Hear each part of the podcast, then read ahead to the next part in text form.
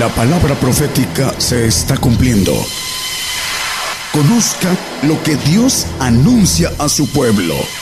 Bienvenidos a su programa, Gigantes de la Fe. Gigantes de la Fe. Uh, un saludo a todos los que nos escuchan a través de los diferentes radios FM, televisoras y, y aún por YouTube, los canales de, Internet. Dios les bendiga a todos nuestros oyentes, a los presentes.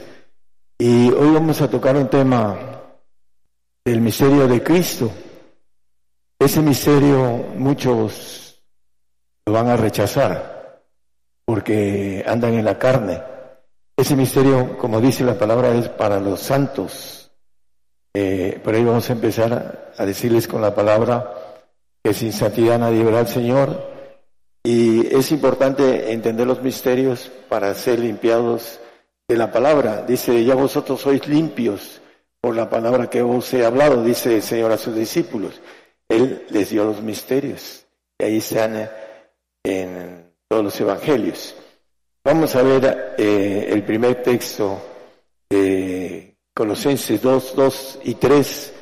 Dice el misterio del Padre de, de Cristo, para que sean confortados sus corazones unidos en amor y en todas las riquezas de cumplido entendimiento, para conocer el misterio de Dios, ya lo vimos, el misterio del Padre y de Cristo. Vamos a ver el último misterio, el misterio de Cristo y en Colosenses 1.26 dice que estos misterios son dados a los santos. A saber el misterio que había estado oculto desde los siglos y edades, mas habrá sido manifestado a sus santos. Los misterios solamente están dados a apóstoles y profetas. No lo pongan como referencia Efesios 3.5. Pero hay algo importante, por eso son el fundamento de la doctrina de Cristo. Sin santidad nadie verá al Señor. Dice Apocalipsis 26, hablando de la bienaventuranza de la resurrección. Bienaventurado y santo, solamente el santo va a ser levantado del polvo. Por supuesto que el perfecto, lo dice en el, eh, ahorita vamos a ver el texto, es el que tiene parte en la primera resurrección, la terrenal. Vamos a regresar del polvo a vivir mil años con Cristo y un tiempo más con el diablo suelto para aprender a gobernar la maldad para los cielos. Les vamos a tocar uno o dos textos nada más de esos. Pero la importancia del misterio de, Cristo es que, decía un, ah, familiar muy cercano, es que nos han enseñado que Dios es Dios Padre, Hijo y Espíritu Santo. Y de ahí hay una cerrazón, se cierra el hombre a lo que dice la palabra también, que debemos en el 12, 2 de, creo que es Romanos, dice que debemos de, es un texto que no lo traemos, de renovación de nuestro entendimiento, hay que renovar el entendimiento para experimentar cuál sea la buena voluntad de Dios agradable y perfecta. Es importante en la mente humana hacer nuevas fracciones de neuronas para ir entendiendo lo espiritual, para que después brinquemos al espíritu. Hay que ir inyectando conocimiento al espíritu. Tenemos un espíritu en los huesos, para los que no saben, y un espíritu en la sangre, que es el espíritu humano, el alma. El espíritu que está en los huesos es de Dios y que regresa a Dios con toda la información de nosotros. Yo digo coloquialmente, es un espía que está dentro de nosotros. Y si nosotros hacemos las cosas bien, va a dar buenas cuentas de nosotros y lo vamos a ganar. Y vamos a ser una nueva criatura celestial. Vamos a a ver algo importante. Primero, el Salmo 34, 7 dice que el ángel de Jehová acampa alrededor de los que le temen y los defienden. La pregunta simple, ¿cuántos temen a Dios? Bueno, no los conocemos, pero hay siete mil hombres que no han doblado la rodilla a Baal. Muchos, muchos temen a Dios. Entonces, ¿cuántos ángeles de Jehová hay? ¿Creen que es uno solo que tiene todo el, andar en todos lados? Son muchos, muchos ángeles de Jehová. Daniel dice miles de miles. Y dice el Señor en un pasaje, cuando estaba hablando con el que le iba a condenar, el, eh, hablando de qué crees que no podía yo, no puedo, dice eh, un pasaje de Mateo, vamos a ver, hablando de que no puedo orar al Padre, me enviaría doce legiones de ángeles, nada más quiero el, el 2353, gracias hermano se me pegaron ahí, lo traigo. ¿Acaso piensas que no puedo ahora orar a mi Padre y Él me daría más de doce legiones de ángeles? Está hablando de ángeles del Padre, ángeles de Jehová, divinos, todopoderosos. Doce legiones son setenta y dos mil ángeles. Échenle números, vayan a, a ver eh, la biblioteca. Vean cuánto significa en aquel tiempo eh, lo que dice aquí, legión, son doce mil, de dos mil ángeles todopoderosos para rescatar al Señor.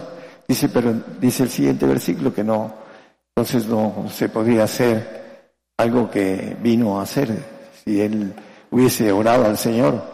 ¿Cómo pues se cumplirían las escrituras? Que así conviene que sea hecho. El, Dios tiene tres cúpulas militares, por eso dice que es trino. Los ancianos, lo vamos a ver, los ángeles de Jehová o hijos de Jehová y los espíritus de Jehová, que son todopoderosos. Es los espíritus, no hay que confundir, no tienen carne, no tienen huesos, dice el Señor cuando le dice a Tomás, el espíritu es, como dice la palabra, los caídos, los espíritus caídos, malicias en los aires. Son espíritus y no tienen composición corporal y se transforman en cualquier cosa. Esos son los espíritus. el cuerpo angelical es otro.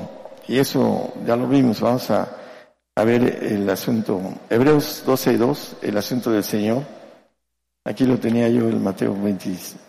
¿No lo vi? Ah, es Hebreos 12.2. Dice, puesto los ojos en el autor y consumador de la fe, en Jesús el cual habiendo sido propuesto gozo, sufrió la cruz, menospreciando la vergüenza, y sentóse a la diestra del trono de Dios.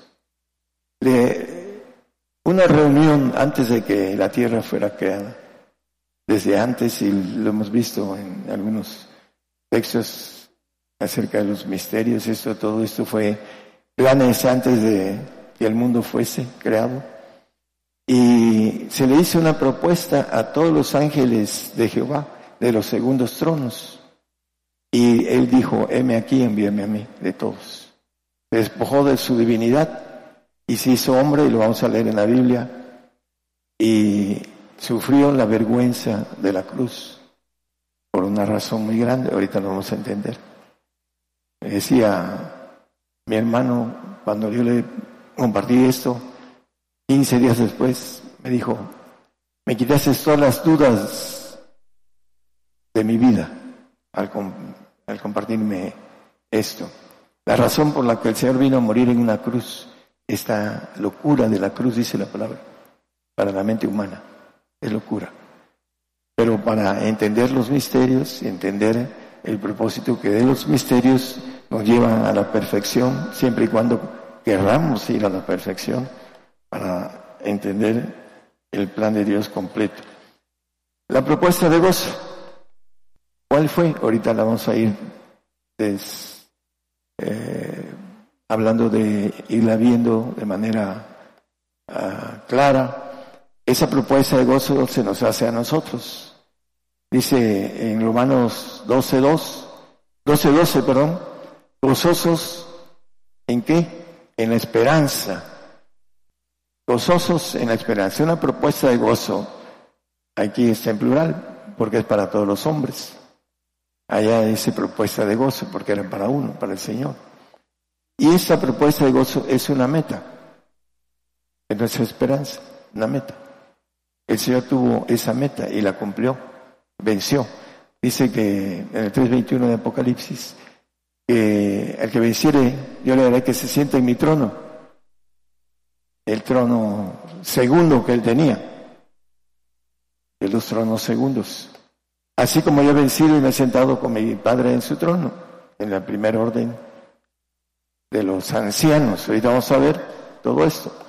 Es parte del misterio del Señor. Y dice que nosotros nos vamos a sentar si vencemos en su trono, en el trono que él tuvo, en el 17.5. Glorifícame con aquella gloria que tuve antes que el mundo fuese. Ahora pues, Padre, glorifícame tú cerca de ti mismo con aquella gloria que tuve antes de que el mundo fuese. Esa gloria que él tuvo en el segundo trono, con la gloria de ángel de Jehová Todopoderoso. Pero se le hizo una propuesta de brincar al primer trono y ser el segundo de todos. Dice que está a la diestra, a la diestra del Padre. Lo dice en varios pasajes. Eh, ahorita lo vemos. Eh, Hebreos 1.6. Vamos a ver en Hebreos algunos puntos interesantes. Y otra vez cuando introduce el primogénito en la tierra, dice, adórenle todos los ángeles de Dios. Cristo tenía todos los ángeles creados, Miguel, a Gabriel, a Luzbel, y lo vemos en el Antiguo Testamento, viendo con dos de ellos a Abraham. Y él tenía a su cargo todo creado, como lo tiene cualquier ángel de Jehová, todo lo creado. Si nosotros llegamos a alcanzar ser ángeles de Jehová, vamos a gobernar todo lo creado. Pero Él está en el primer lugar, en los tronos de los ancianos, primeros tronos. Y esos primeros tronos gobiernan los segundos tronos. Y todos, dice, los ángeles, adórenle. Todos los ángeles, todos los espíritus, todo lo creado. Y vamos a ir viendo en el 1.9 de ahí, de Hebreos, por favor. Has amado la justicia, has aborrecido la maldad, por lo cual te ungió Dios, el Dios suyo, con óleo de alegría, más que a todos tus compañeros, los de los segundos tronos, más que a todos ellos. Ahorita está sentado a la diestra, es el segundo mayor de todos los ancianos, en el 5.8 de Apocalipsis. Dice que todos los ancianos se le postran al Cordero cuando hubo tomado el libro, los cuatro animales y los veinticuatro ancianos se postraron delante del Cordero. Veinticuatro es un número de alegoría de gobernación celestial. Ahí está incluido el que no adora al Señor, que es el Padre, el anciano de ancianos, el Padre de padres, para decirlo de otra forma. Dice que los ancianos se postraron delante del Cordero. Antes el Señor se postraba a los primeros tronos.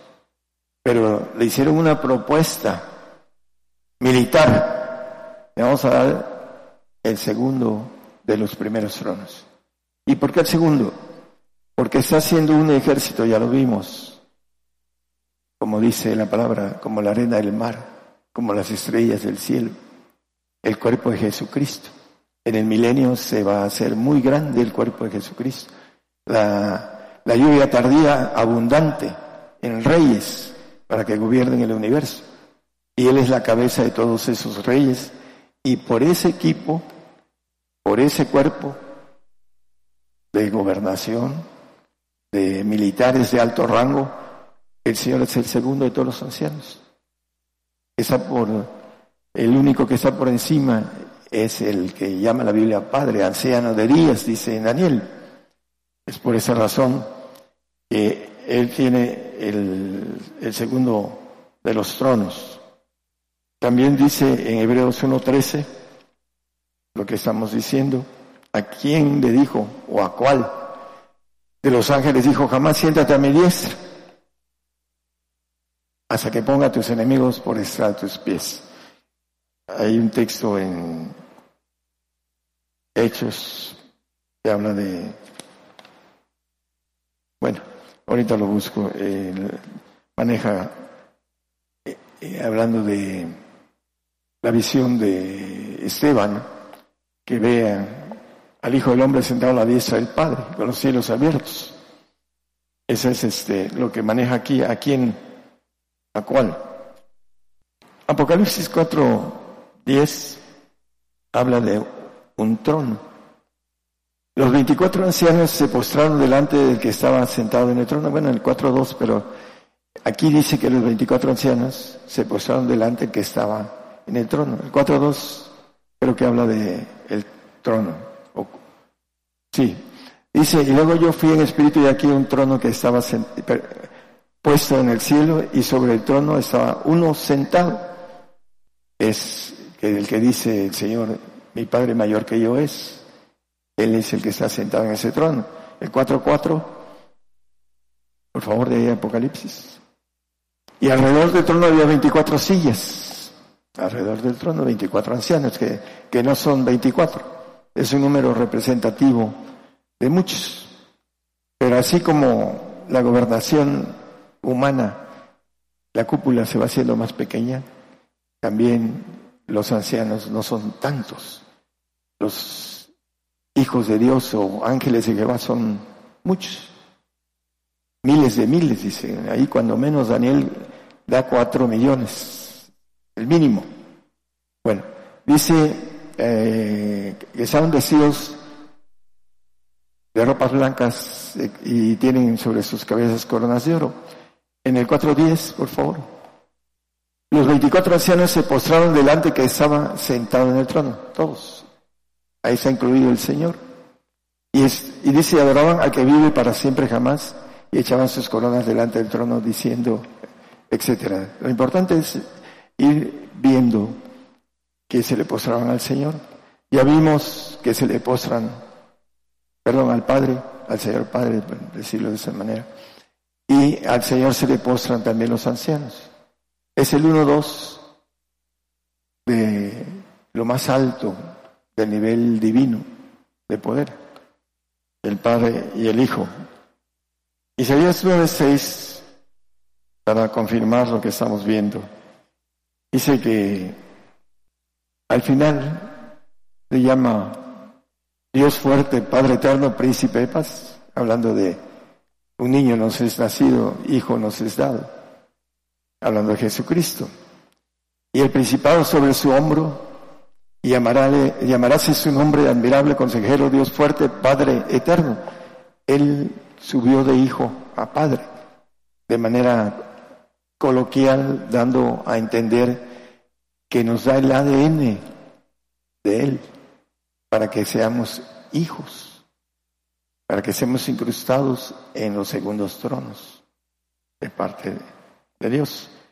Y en Mateo 16, 21, dice el Señor con expresión a sus discípulos, desde aquel tiempo comenzó Jesús a declarar a sus discípulos que le convenía ir a Jerusalén y padecer mucho de los ancianos y de los príncipes, de los sacerdotes, de los escribas, y ser muerto y resucitar al tercer día.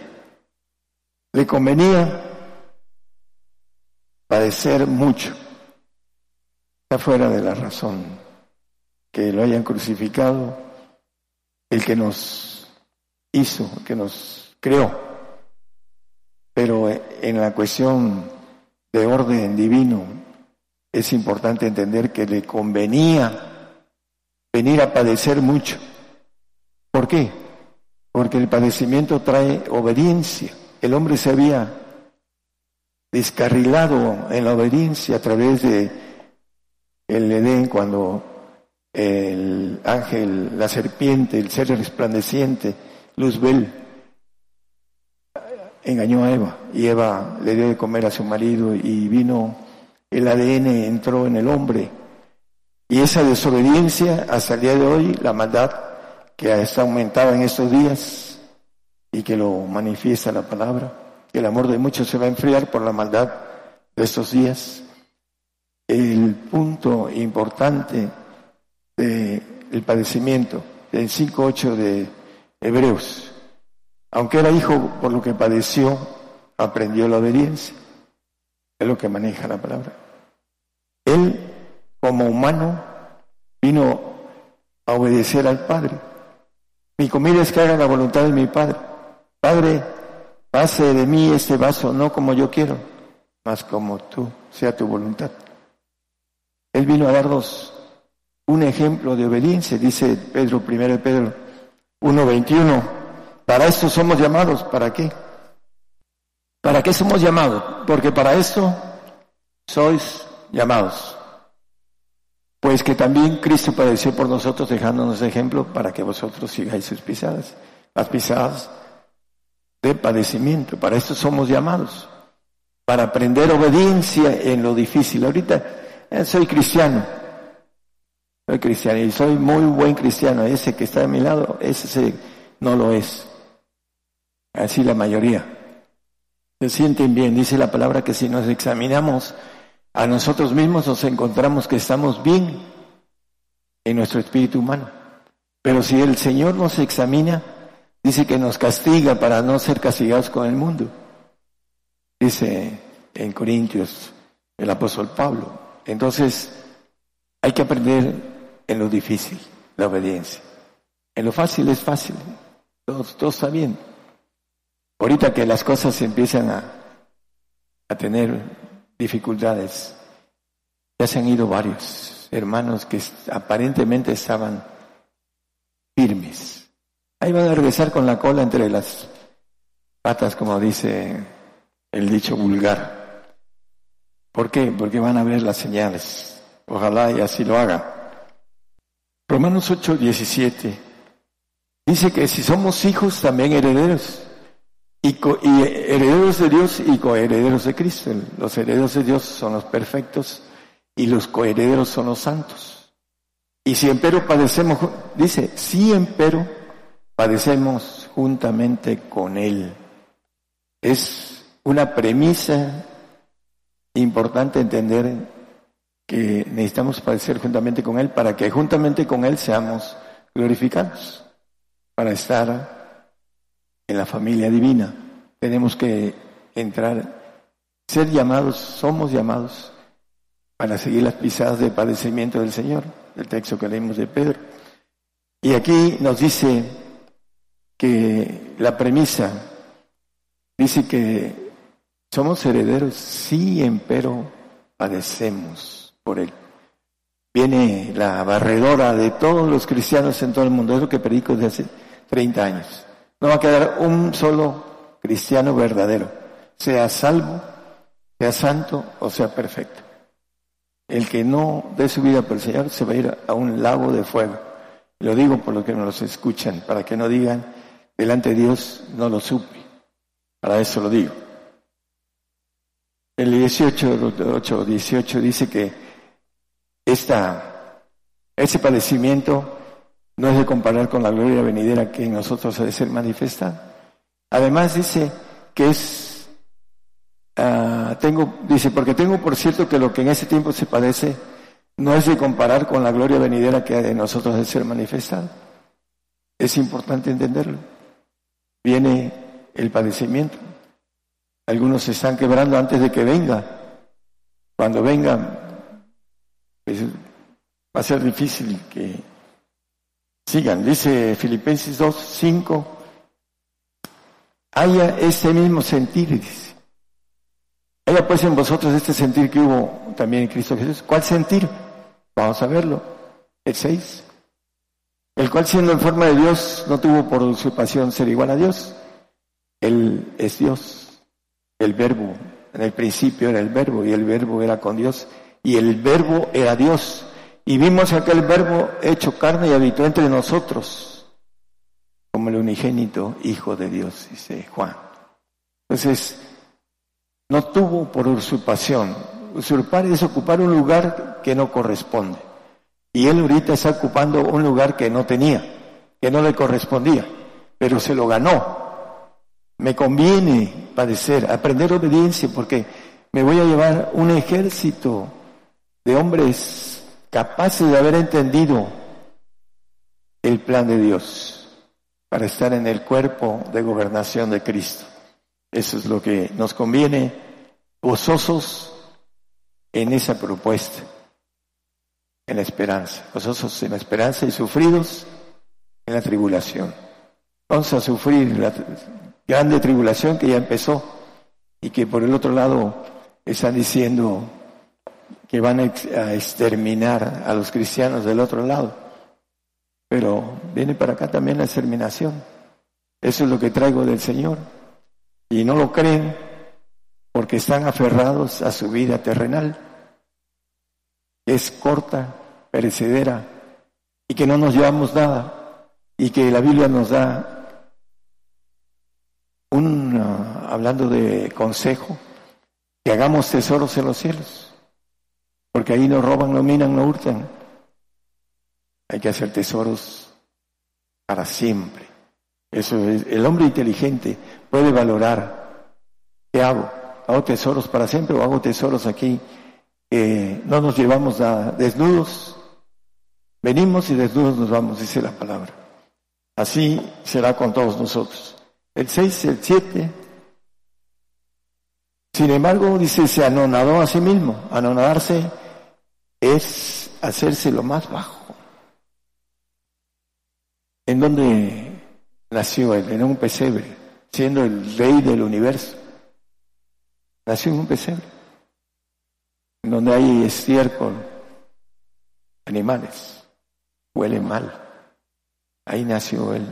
Por supuesto que Dios le puso algo que no le llegara ninguna infección, porque es parte del cuidado que Dios tiene en su poder. Dice, tomando forma de siervo, hecho semejante a los hombres. Lo ocho, por favor. Y hallado en la condición como hombre, se humilló a sí mismo, hecho obediente hasta la muerte y muerte cruz. Obediente. En la milicia, lo más importante es la obediencia. Y dice la palabra en, el 13, no lo ponga hermano, 13 Romanos 1, que las potestades superiores son ordenadas, obediencia. Es lo que quiere de ese cuerpo de gobernación, que la verdad es algo muy grande. Dice el siguiente, el 9. Por lo cual, por haber sido obediente, también le ensalzó a lo sumo, al segundo de los primeros tronos. Le dice, y diole un nombre que es sobre todo nombre. ¿En dónde? En el 10.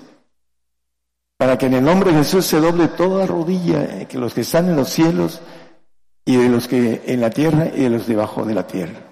Todos, menos el mayor de todos. Dice el Señor que mi Padre mayor que yo es, menos el anciano de días.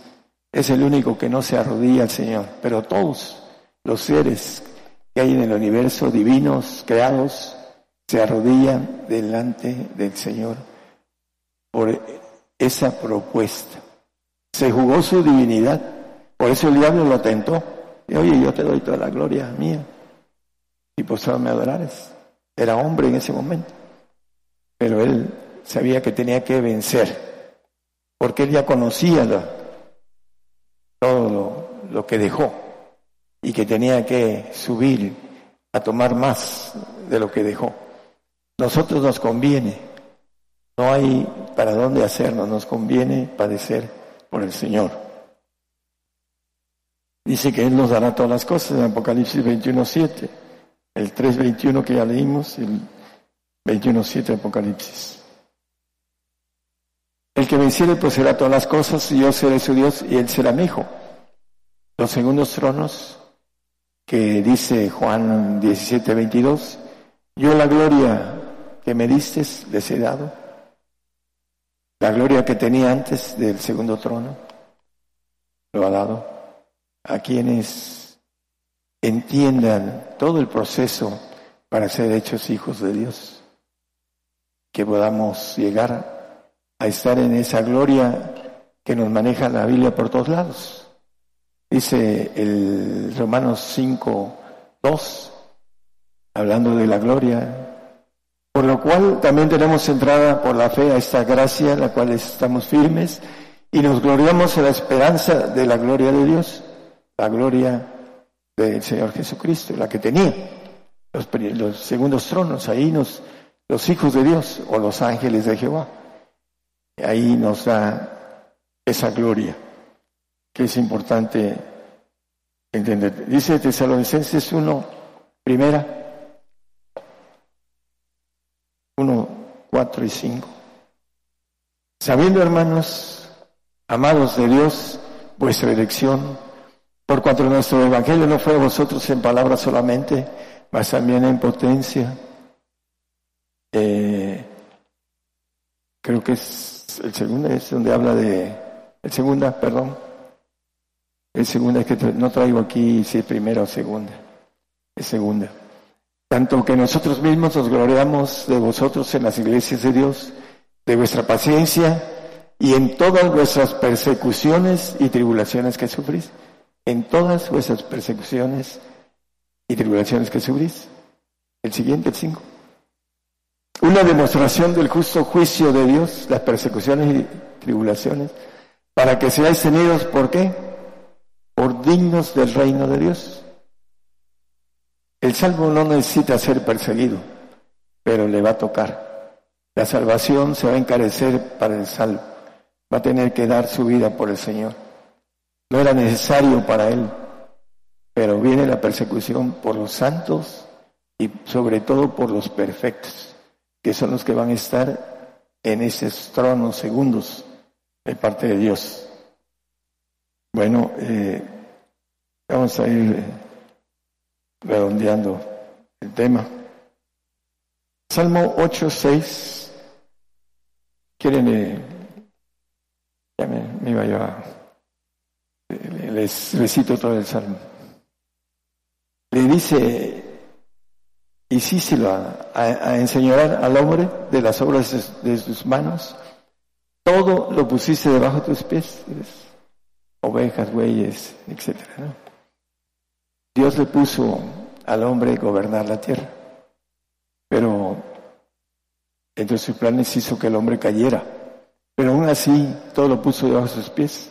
No hay ningún ser vivo que pueda con el hombre. Aún las ballenas que son tan grandes las cazan, etcétera, ¿no? Eh, todo lo puso debajo de sus pies. Todo lo va a poner debajo de sus pies en los cielos. Lo dice Efesios 1, 22, 23. Dice que sometió todas las cosas debajo de sus pies y dio las por cabeza sobre todas las cosas a la iglesia. Aquellos que van a ser ángeles de Jehová todas las cosas debajo de sus pies. En el 23, la cual es su cuerpo, el cuerpo de gobernación, la plenitud de aquel que hinche todas las cosas en todos. Ahí en los cielos, en Daniel 7, 27, dice que vamos a gobernar los cielos y que el reino y el señorío y la majestad de los reinos debajo de todo el cielo se ha dado al pueblo de los santos del Altísimo, los que van a estar en el cuerpo de Cristo, cuyo reino es reino eterno y todos los señoríos le servirán y obedecerán. Para eso fue creado el hombre, así lo dice la palabra de manera escondida. Dice que gloria de Dios es encubrir la palabra, está encubierta. Y aquel que pone oídos, el que, el que tenga oídos, oiga, dice. Quieren, no quieren caminar para ir tocando, palpando esta verdad. No, eso es fábula. Fábula para aquel que no camina en lo espiritual. Para eso es fábula. Apocalipsis 5.10 nos dice acerca del reino primero terrenal, la bienaventuranza de la resurrección de santos y perfectos. Y nos has hecho para nuestro Dios reyes y sacerdotes y reinaremos sobre la tierra. Ahí nos va a poner todo. Vamos a ser reyes, algunos o muchos administradores, porque no alcancen a estar en el cuerpo de Jesucristo. Me conviene padecer mucho, dice. Muchos escapan al padecimiento. No les gusta. No nos gusta como humanos padecer. Y cuando tenemos una pequeña enfermedad, estamos llorando porque padecemos por algo. Pero dice la palabra que los grandes hombres de la fe fueron hechos fuertes en enfermedades. Hay propósitos con las enfermedades. A veces la persona no sana porque hay un propósito de parte de Dios, hacerlo fuerte, que padezca, para que pueda ser tratado por el Señor después con otro padecimiento por Él. Porque las enfermedades no vienen por el Señor, vienen por el diablo. Porque nosotros rompemos puertas espirituales y nos traen problemas a nuestra carne. Porque está, nuestra carne dice que se ha condenado el pecado en nuestra carne. Por eso volvemos al polvo. Pero el hombre no quiere padecer. Es nuestra parte carnal. Esa parte carnal dice que no se sujeta a la ley de Dios, ni tampoco puede, ni agrada, y que es muerte. Vuelve al polvo. Tenemos que ganarnos mínimo el alma para ir al reino como santo, santificar el alma. El salvo no la santifica, va a un paraíso en donde estará un tiempo que solamente el Señor lo conoce. Y después dice que el siervo no queda en casa para siempre, el salvo. Y el santo que no confía el Señor en sus santos. Estará en un tiempo, varias, una o varias eternidades, pero todo lo creado tiene, como dice el, aspecto de la, del universo, tiene expansión y extinción, todo, aún los santos, porque van a quedarse en su alma, en su yo, porque no quisieron matar al yo, que es lo más difícil, y hacer la voluntad de Dios. Por eso van a quedar en esa parte y van a ser eh, glorificados, pero no podrán salir del reino. Estarán en, en una jaula muy bella, el reino, no podrán. Los únicos son los reyes que van a visitar en el 21-24. Vamos a visitar a nuestra familia salva. Los reyes tienen la autoridad de ser, hacer salvos a todos los suyos. Cree en el Señor Jesucristo y serás salvo tú y tu casa, porque tienen la potestad de remitir pecados. El Señor es el que los perdona, no es el hombre, pero tiene potestad. A quien le remitieren los pecados le serán remitidos a sus discípulos, a los que van a estar con él en el cuerpo de gobernación en aquel tiempo y a todos los que hayan hecho los mandamientos del Padre. Vamos a estar ahí en ese cuerpo de gobernación que vamos a poder llegar a la gente nuestra que haya sido salva. Los vamos a visitar. Los santos no van a poder. Van a. No pueden salir. Van a tener que, oye, hermano, o, señor rey, porque se nos van a cuadrar los que ahorita no nos, nos quieren patear, se van a cuadrar, todos se van a cuadrar. Y llévale a mi familia esto, no, es cierto, no. Iba a decir, llévale una torta. no, pero dice que vamos a llevar la gloria y honor al paraíso, donde estén los salvos. Las naciones que hubieran sido salvas andarán al nombre de ella y los reyes de la tierra, en el 5.10 de Apocalipsis, él dijo, eh, nos has hecho para nuestro Dios reyes y sacerdotes, llevaremos la gloria y honor de cada uno de nosotros como hijos de Dios a ese paraíso y a otros, pero ahí donde van a estar los nuestros, aquellos que no entraron a al pacto de santidad, ahí los vamos a poder ver porque vamos a tener la oportunidad de ayudarlos a, llegar con la potestad que da el Señor. A que le retenieres, retuvieres, perdón, los pecados, serán retenidos. También tenemos potestad para eso, para condenar del reino, no para condena del lago de fuego. Es para no permitir que alguien no vaya al reino. Hay autoridad para eso si nosotros alcanzamos la estatura del varón perfecto. Y ahí lo podemos ver, Pablo dice, con la autoridad que tengo, dice, y condenó a Alejandro para que fuera salvo en espíritu, en alma, condenó en la carne. No va a tener cuerpo allá. Por si no saben, dentro de las cosas, Dios tiene en su tercer nivel puros espíritus. Y está sacando de esos espíritus para nosotros, para llenarnos de los siete espíritus de Dios, para que tengamos la plenitud que dice Colosenses 2.9, dice que en él habita toda la plenitud de la divinidad de Dios en Cristo. Y nos quiere dar los siete espíritus que andan aquí en la tierra. Nosotros tenemos siete inteligencias chiquitas pero las tenemos. Pero nos va a dar espíritus. Hay unos que no, no creen mucho esto, porque han sido zarandeados por el enemigo. Pero ahí está la palabra, Él no miente, nosotros somos los que mentimos. Él no miente. Y si empezamos a crecer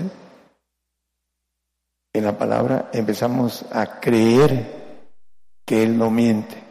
Y lo que dice ahí se hace. Es muy... Ah, cuando empiezan a caminar en el aspecto sincero, porque hay muchos que caminan mal, por conveniencia, porque tienen la mirada en la economía.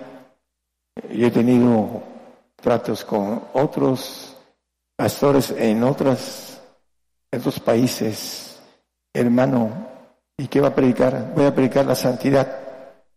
Viene por el Espíritu del Señor Jesús. No, no, no, no.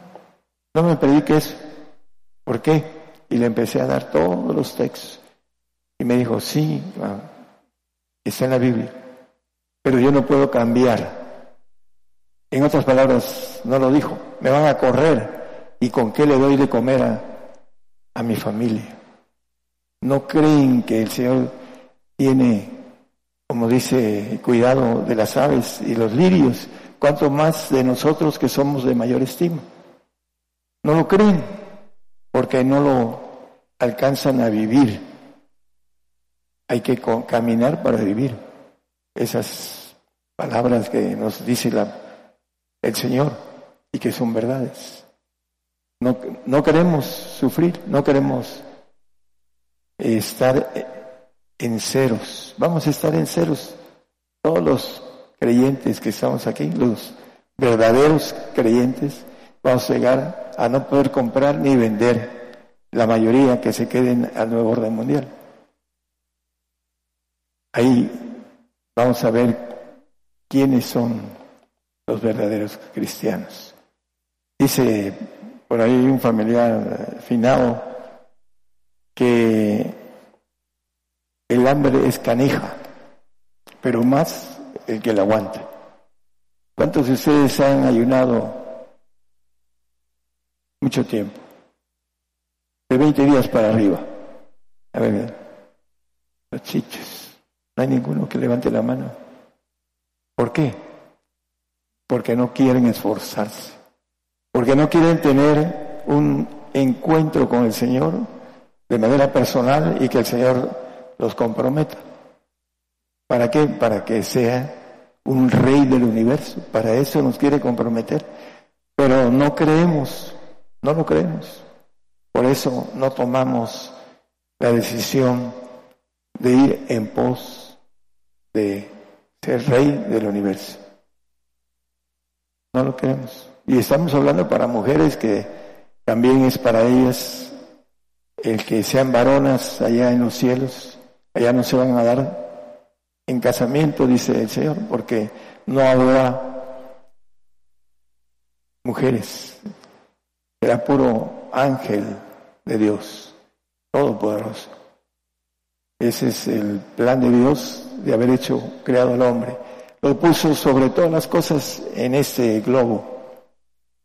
Todo lo puso a sus pies, dice el Salmo 8. Y también todo lo quiere que poner debajo de nuestros pies para la eternidad. Hablando de la eternidad, ya para terminar el texto de Apocalipsis 22, 5, dice que estos reyes reinarán para siempre, jamás. Dice que allí no habrá más noche, no hay noche. No tiene necesidad el lumbre de antorcha ni el lumbre de sol, porque el Señor Dios los alumbrará y reinarán para siempre jamás. Son los reyes del universo. Para eso fue creado el hombre y el Señor vino a rescatar al hombre. Dice que lo amó como hablando de su iglesia, que son los, los reyes. Dice, grande es este misterio. Mas yo os digo, con relación o con respecto a Cristo y a su iglesia. La iglesia tiene que atravesar juicio. Dice que el juicio comienza por nosotros, por la iglesia, por los perfectos. Viene ese juicio para nosotros y los santos sacrificios. Dice, juntadme a los santos que hicieron pacto conmigo con sacrificio. Viene el sacrificio para los santos. Pero viene el azote y el castigo para los reyes.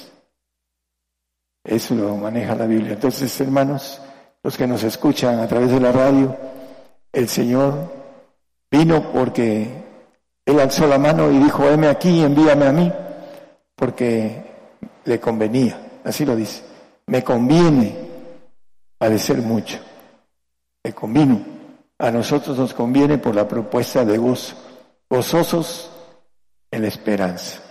Hay una esperanza para todos nosotros siempre y cuando la pongamos por meta. Hay que llegar a esa meta. Y ese esfuerzo es valentía, es dignidad y todo lo que, fidelidad, todo lo que podemos entender de virtudes para llegar a obtener ese puesto tan grande en el universo. Que el Señor los bendiga. Por el día de hoy hemos conocido más de la palabra profética más permanente que alumbra como una antorcha en un lugar oscuro hasta que el día esclarezca y el lucero de la mañana salga en vuestros corazones. Esta ha sido una producción especial de Gigantes de la Fe.